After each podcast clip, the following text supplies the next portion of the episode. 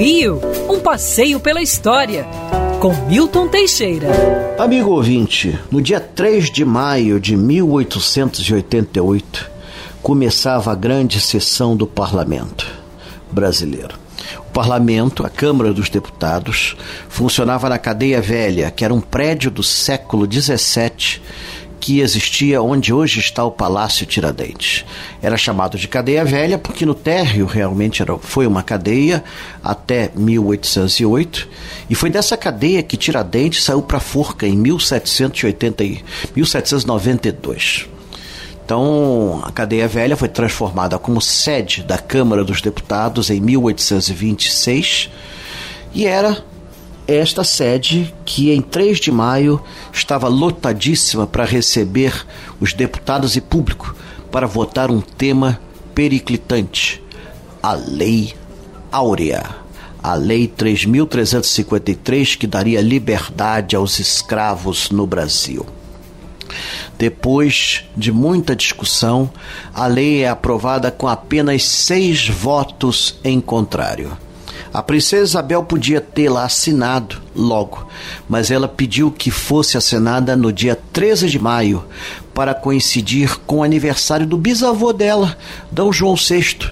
Segundo ela, foi o primeiro abolicionista que nós tivemos. Né? Então, ela assinou dia 13 de maio a lei que acabava com a escravidão no Brasil. Acabava? É difícil dizer. Ainda hoje há brasileiros que vivem em condições semelhantes a escravos.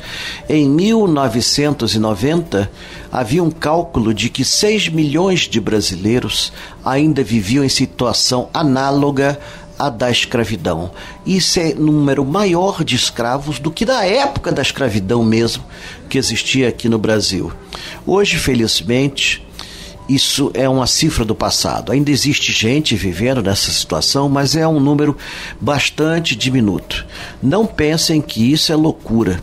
A Mauritânia, até 1987, tinha escravos e o Estado Islâmico mantém um sistema de escravidão legalizado, onde você pode comprar escravos para os mais diversos fins, inclusive mulheres para fins sexuais.